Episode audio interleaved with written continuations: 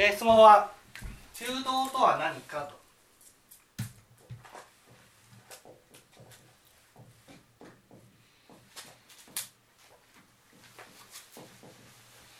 ね道とは何か。まず求道っていうのは道を求めると。こういうふうに書きますよね。ねこの道というのはどの道？仏仏教を求める道ですか？道道とはどんな道？さっきの話だったら夜かまでの道道道とは。道とは。どんな道弓道弓道といったらこの道とは。どんなさ悟り開開くまでの道ってなないんです道とは。この道とは二河白道ですね。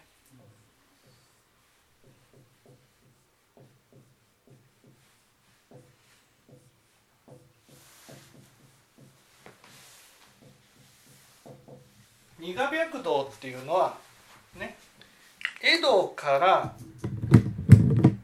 浄土へと渡る道のことです。ね、江戸から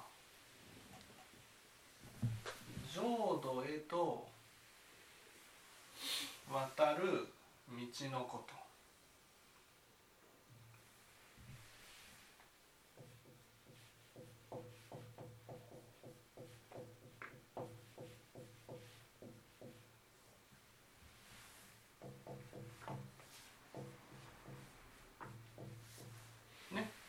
江戸って何？江戸っていうのは？江戸はこの世の。江戸江戸っていうのは？ここ心が汚れた世界ですか？ああ。江戸っていうのはね心を汚すことが、ね、楽しみの世界なんです楽しみなのそうそうそう。江戸っていうのはね汚れた世界じゃなくてね汚すことが楽しみなんです。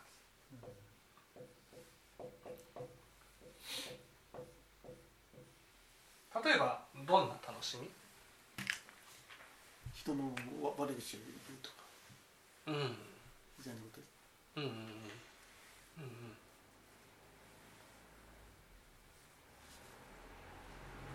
自分の自慢話をするするとか。うん。うん。うん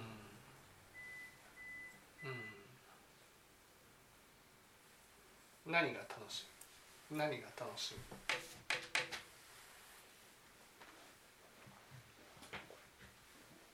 み汚すのことのなな何何が楽しいかってことですか？そうそう汚すことが楽しい、ね、心を汚すことが楽しい。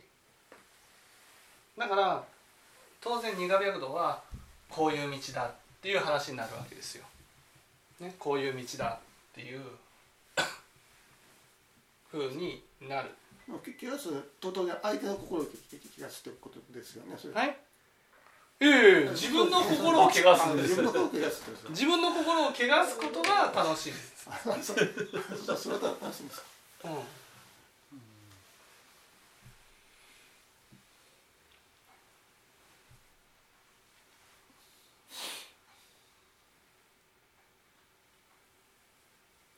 でも普通はそうは思わないないないですよね。自分の心を汚すというふうには。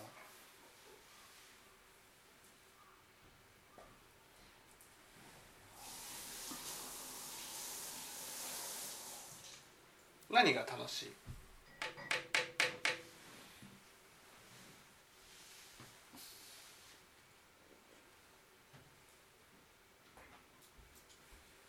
何が楽しい？でもじ常識的に考えてその自分の心がき汚れてくればく苦しくなると思いますよね。うん汚れてくると苦しくなる。ななそれをた楽しいという感じっていうのはなんかおかしいなええその汚れてくると苦しいけど汚すのは楽しいでしょ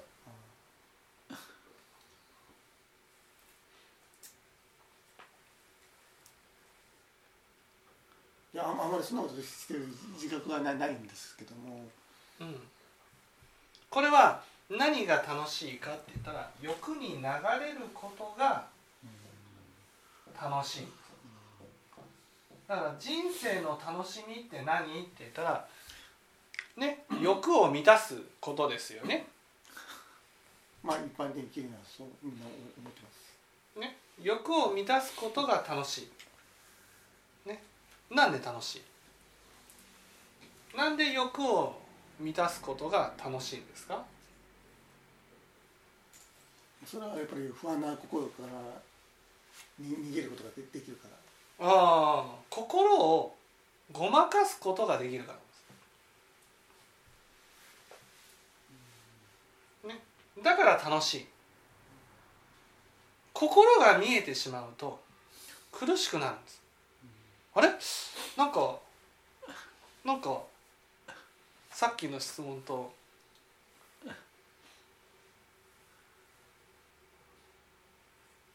彼女と一緒にいると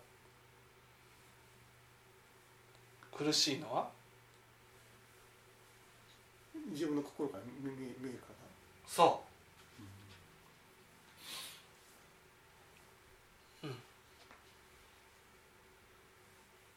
だからね私たちは心が見えると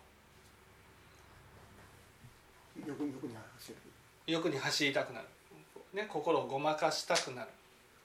そうやって心を見ないと、ね、見ないとつまり心をごまかすってことは私の心を見ないことなんです、ね、心を見ないこと。欲に流れて楽しいっていうのは心を見ない状態なんです、ね、心を見ないと私の心がね。汚れるんです。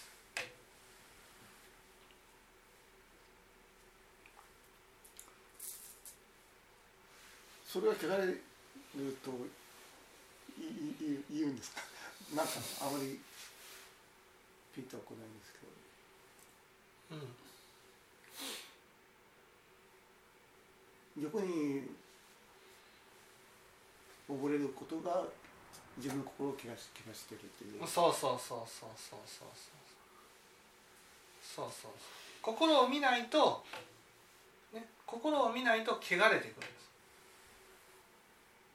す、ね、汚れるっていうのは大きくね2つあって一つは、ね、不安になっていくっていうことです。これが汚れ、ね、そしてもう一つは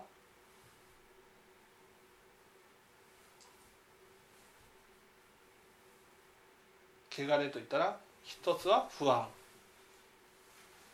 もう一つは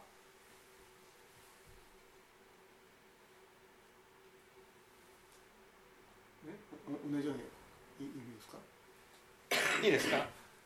心を見ないと心を見ないとね？自分がここに存在してるけど存在を感じられなくなるんです、ね、存在を感じられなくなると不安になるんですね。不安に。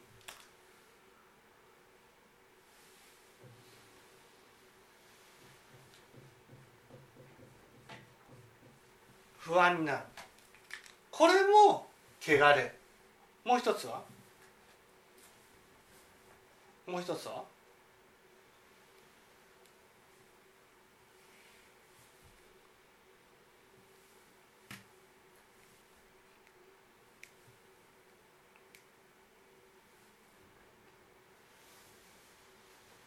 で一つが不安になることがけ汚れで。不安になることが汚れだから不安になってくると、よ欲に走る、うん、欲に走って余計心を見ない不安になる欲に走る心を見ない不安になるっていうことを繰り返す。これが一つの一つ目の汚れ。もう一つは？あの全然別の意味があるあるっていうことで。いやここからここからいわゆる汚れには2つの意味がある。2つのね意味がある。一つは？一つは不安。一つはそその不安からまた起きてくるってこと。そうそうそうそうそうそう。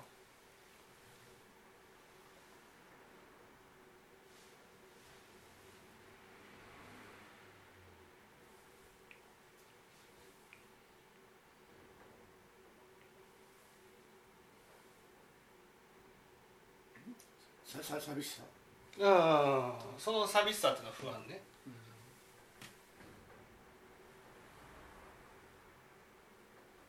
なんで不安なんですか？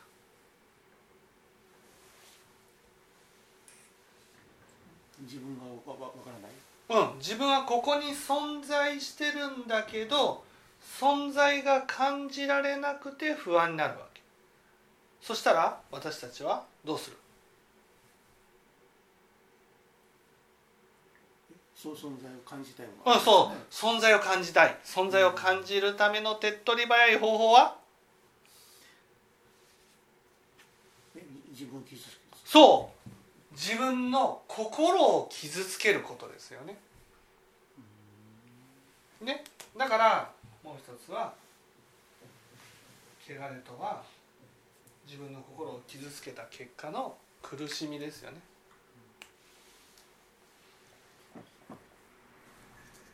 だから汚れっていうのは不安と苦しみだから汚れてくると苦しくなる。この苦しくなるっていう苦しみはねその不安を感じさせなくなるためにね恨み呪い怒りを起こすんです。それは自分の心をズバズバズバズバっと切るんです。これが何とも言えない快感ですよね。そそれがあの私ちょっといからないんですけどもじ自分をどうどういうどういうふうに傷つけるんですか？いやだって怒りを起こして相手を責めるとすごいスカッとするんです。すごい楽になるんです。すごい。あ相手を責めることが自分そうそう相手を責めるっていうことは有意識の世界だからね自分の心のスクリーンをねナイフでずーっと切ってるわけ。相手をこう切り刻むってことは。自分の心を切り刻んでるわけ。それがスカッとすね？わかりますよね？ね？わかりますよね？こう相手をこう攻めてる時のこの何とも言えないすがすがしさ。なんで？痛いから自分の心が傷ついて痛い痛いと猛烈に自分を感じるんです。だからハマっていくんですよ。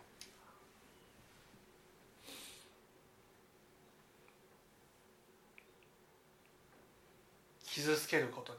だから汚れがね汚れっていうこの不安が溜まってくるとどうしても人のことが悪くなる。悪く見える。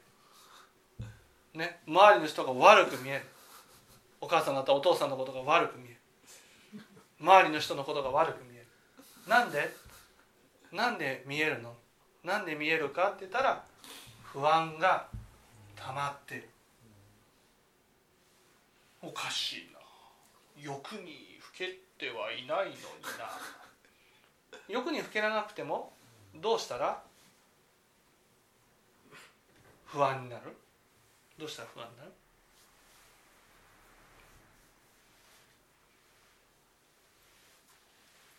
よよくに増えてなくても不安になななるんですかいいですか？心が見えてない状態って欲に流れてる時だけ？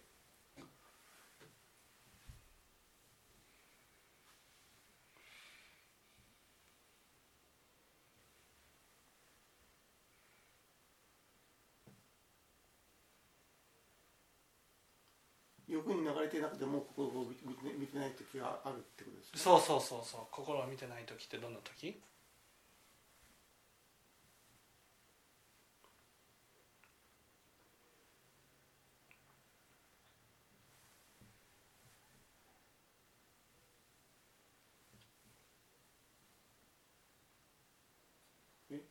他人を責めてる時？他人を責めてる時うんその他人を責めてる時はこう心を思いっきり傷つけてる時ですね。もう本当にすがすがしい気持ちになりますよね。すがすがしい。もう本当にこう人を責めてる時のあの快感これを味わうためにも次から次へとこうやってやってしまう。いいですか？これは、ね、心を見てない時っていうのは、ね、思い通りに物事が進んでる時です。お母さん分かりました？思い通りに物事が進んでいる時思い通りっていうのは何の通り？何の通り？思い通りっていうのは「が」の通りね「が」の通り「が」の通り。自分がねこうこれが終わったらこれをしてこれが終わったらこれをしてこれが終わったらこれをしてこれが終わったらこれをしてっていうふうにね自分の中で思い描いているような毎日をねいわゆる自分の自分の我を維持するためにね物事をこれをしたらこれをしてこれをしたらこれをしてこれをしたらこれをしてっていうことをやっていると我の通りにやってる時は心を見なくて済む。それはよ欲じゃないないんですか？欲じゃないわけです、ね、欲っていうのはこうすごい楽しんでる時、ね、結構ね我の通りにやってるっていうのはね自分の中でなんかきっちりやってると思ってる時なんですよ。欲に流れずにきっちりやってると思ってる時ほど大体我の通りにやってる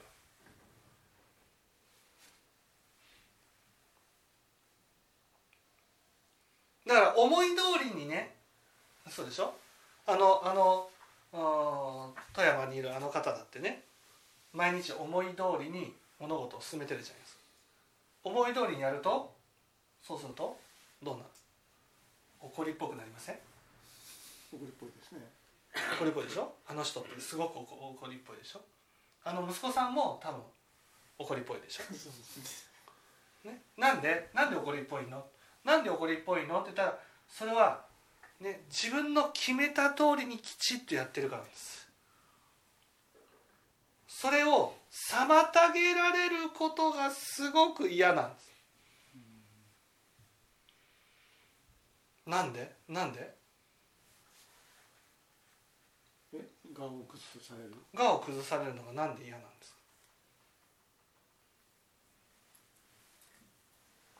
我を崩されると心が見える。そう心が見えるんです。その心が心がねずっとほったらかしにしていたために不安になってるんです。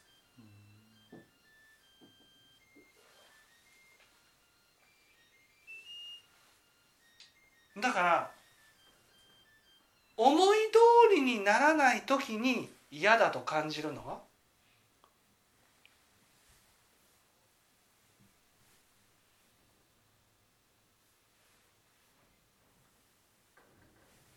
どうして？彼女と一緒にいて自分の思い通りにならない時に嫌だと感じるの？は欲を満たしてないから。よく満たしてないんだよ。それはね？それは私の日頃の心がそういう心だからなんです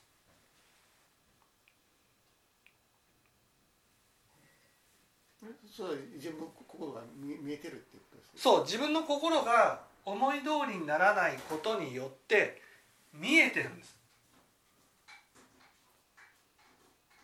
ね、だから苦しいって感じ。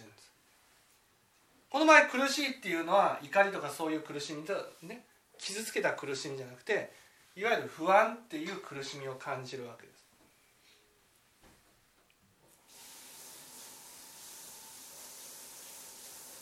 えでもそそれを感じることは求求求道だとはなんか思えないそれを感じることが求道ではなくてそれをそれはね因果の道いで言ったならば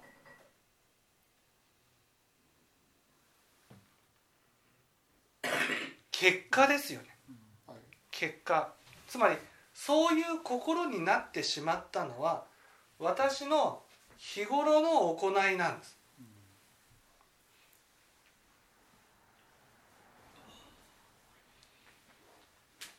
だから彼女と一緒にいるから苦しいんじゃなくて彼女と一緒にいない時間にその苦しみを？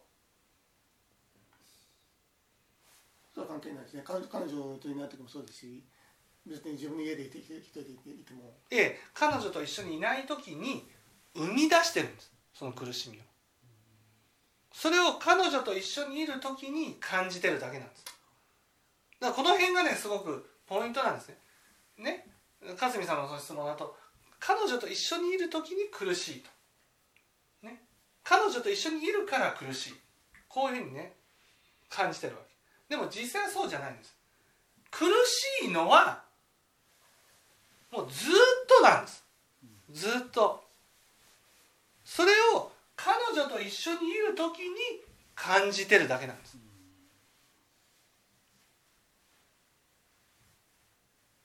ね？あの富山の方だったらね？その思い通りにならない時に不安になるんじゃないわけ。思い通りにならない時に不安だということに気づくだけなんです。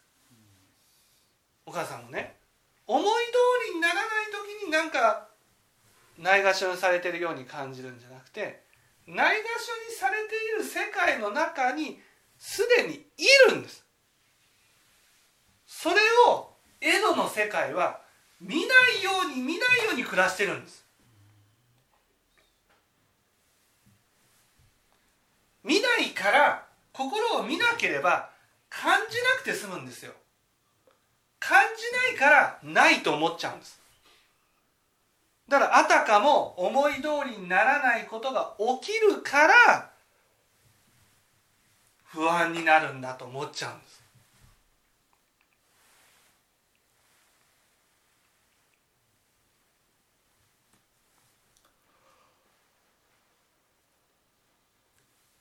ここがねすごく大事なんです。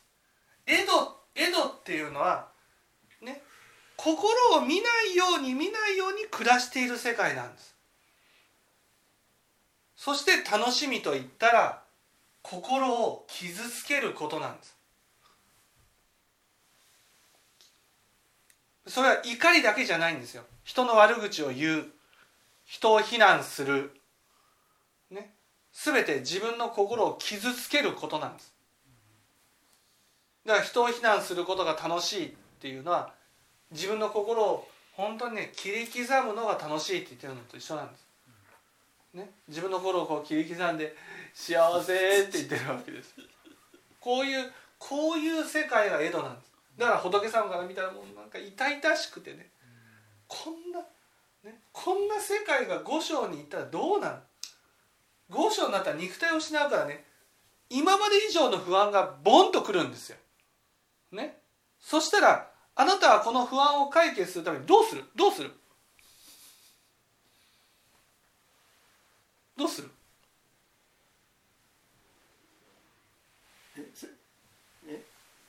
激しく傷つけますよね。激しくまあ別に勝見さんそんな怒ることもそんなにないと思いますけど。ね。怒る人不安になってからあの先生とかね。不安になったらすごく怒るタイプの人っていうのはそれは五章にいたらもう劣化のごとく火の火の玉になってね。怒りを起こしまくり傷つけまくってしまう。ということです。なんで？安心したいから。自分を感じたいから。これを五章の一大事っていうんです。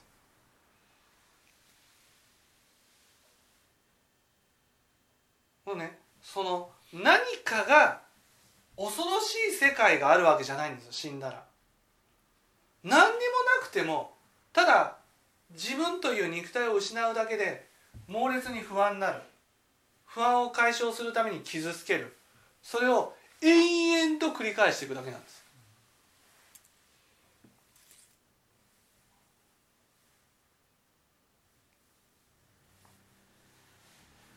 だからいやこれは恐ろしい。恐ろしいなと。ね。今彼女と一緒にいて苦しいと感じているその苦しみが五章に行ったらままたあ現れるんですか？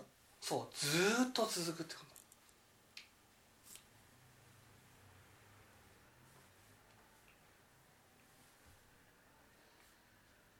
いやそれがもっと何倍にもなって何十倍にもなってやってくると。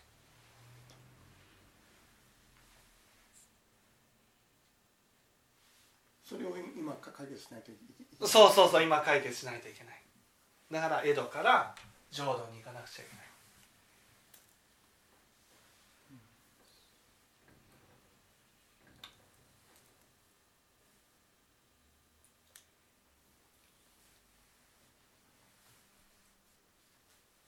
ここまでわかりました。まあ、ととりあえずそういう心があるっていうのはみわわわかるんですけども。だから苦しい苦しいっていうのはその苦しいのがねその彼女と一緒にいるから苦しいんじゃないってことなんです。そこを分かっていただきたいんです。彼女と一緒にいるから苦しいんじゃなくてもう日頃からずっと苦しいわけ。ずっと苦しいのをずっと我と欲によって見ないように見ないようにしてるだけなんです。それが彼女と一緒にいると欲を満たせなくなるからかといって思い通りに物事が進んでるわけじゃないからだから心が見えてくるんです。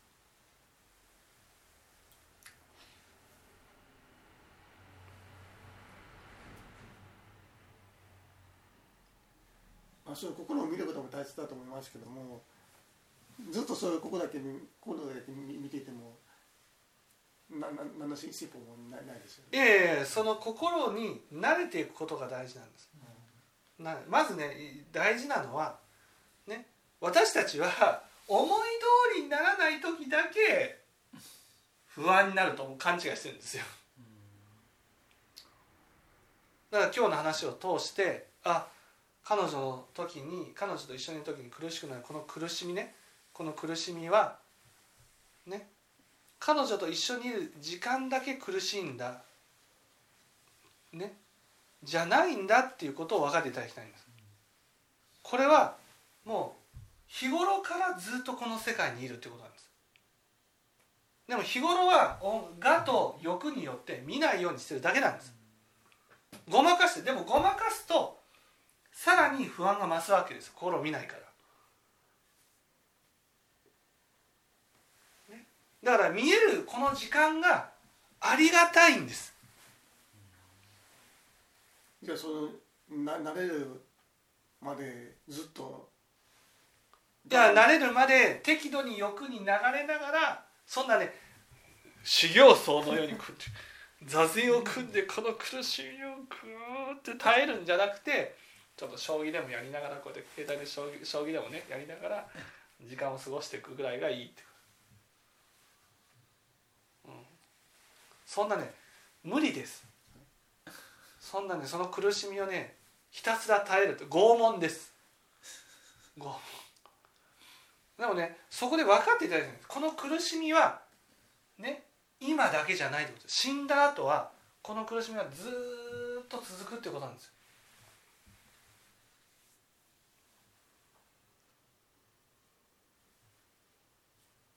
肉体を失うから。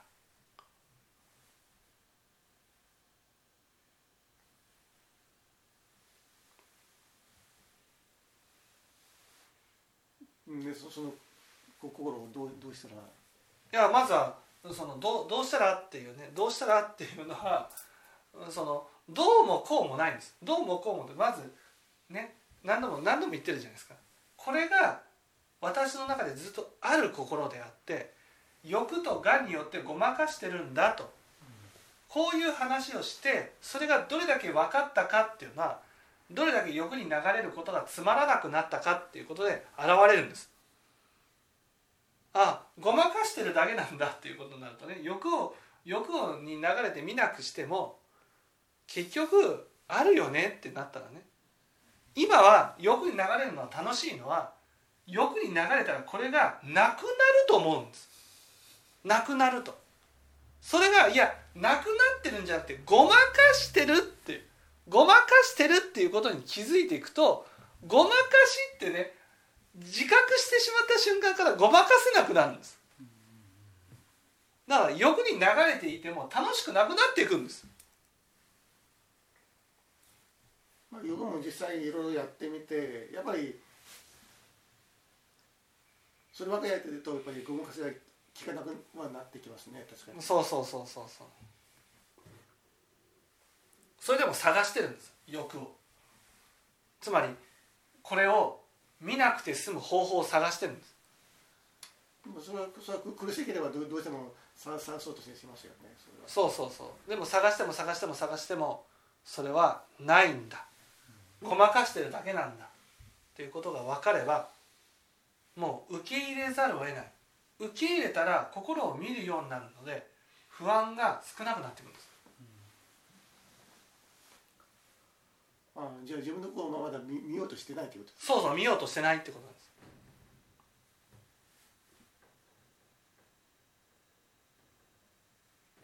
これはねもう本当に習うより慣れよっていう感じでね。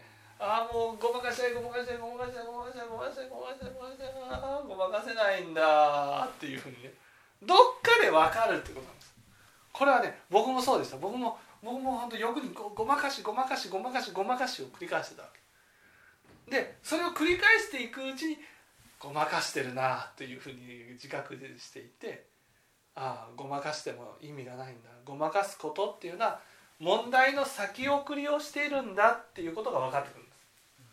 だからああもうそれでもごまかしたい気持ちありますよ今も。あれでもごまかそうとして横に走ってもちっとも楽しくない。ごまかせない。だからそれはだんだんだんだんと減っていくんです。自覚どれだけ自覚するかなんですよ。だから彼女と一緒にいる時間ってこれは幸せなんです。自分の心が見える時間だから。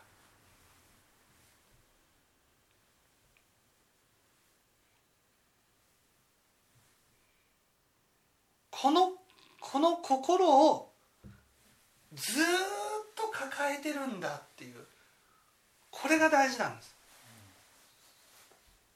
お母さんだったらないがしろにされてるっていうね世界に。ずっといるっていうことなんです。ずっと、ね。ずっといてそれを私たちは見ないように見ないように見ないようにしてる。ね。見ないように欲に流れるか。見ないようにきっちりやるか。もうどっちらかですきっちりやって欲に流れてきっちりやって欲に流れてきっちりやって欲に流れて結局見ないで済むようにしてるわけ。だから欲よ、ね、俺僕は欲に流れないようにきっちりやってるんだって言ってる人もそれはね欲に流れてる人と一緒なんです。一緒。きっちりやってるぞっていうことによってねその現実をその心をね見ないようにしてるだけなんです。だから、ね、きっちりやってるのと修行と何が違うのって修行だったらね本当の修行だったら怒りは起きないんです。思い通りにならない時に。思い通りにならない時に怒りが起きる。起きるのはそれは不安をごまかしてる。ねあの先生なんてもろにもうその本当ねそのままって感じでしょ。すごくこう欲に欲を抑えてきっちりやってるように見える。でもあれは修行じゃない。修行じゃないこと。ないように思い通りにならない時にすごく怒りに変わる。怒りに変わるっていうことは怒りのもとである不安がすごく溜まってるってことなんです。すごく溜まってるってこと。は日頃から心を見てない、ね、ということは江戸にいるってことなんです。ならねあの先生が「私はわしは煩悩が変わらないんだじゃ」っていうふうに言ってるのはその通りなんです。煩悩が変わる。全く進んでないってことです全く苦白度一歩も進んでないということです。進むっていうことが何かっていうことさえも分かってないということです。こういう状態、ね、だってあなたそんなに怒りが起きるんでしょ？っていうことなんです。そんなに怒りが起きる。そんなに怒りが起きるあなたはそんなに不安を抱えてるっていうことなんですそんなに不安を抱えてるってことはそんなにまでね自分を見なくさせている。自分の心を見なくさせている。ね。時間が長い。心を見なくね見なくするように見なくするように動いている。そのあなたの生き方がこの世界を江戸に変えるんですよと。ね、でもねこれはあの先生だけのことじゃなくてみんなそうなんです。みんな。この世にここに生きてる人たちはみんな自分の心を見なくするように生きてるんです。だから思い通りにならないことが許せないんです。なんで？思い通りにならないことが起きると自分の中にこんな不安があるっていうことが分かっちゃうんです。分かっちゃう。でもその不安はね臨終になったらね押し寄せてくるんです。だから死に死を目の前にすると不安になる人いっぱいいるんですよ。ね、なんで死がそんなに不安なの？それはあなたがずっと生きてる時にね自分の心を見ないように見ないように見ないようにやった結果なんです。ね、死ぬのが怖いなんで？だって死によってこの不安が吹き上がってくるからなんです。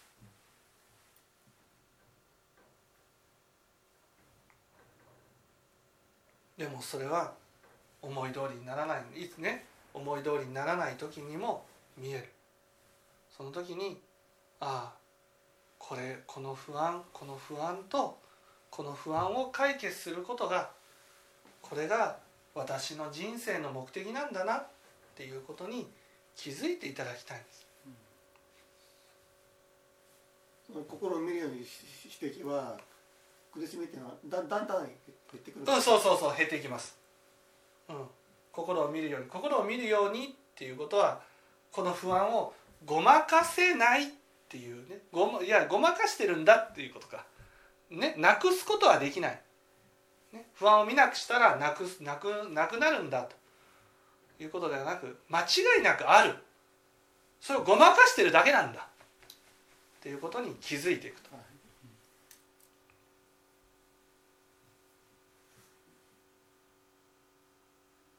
ごごまかしていることに気づいていければその苦しみも減っていくとはいいうことですね。はい、はい、分かっていただけたでしょうか。じゃあ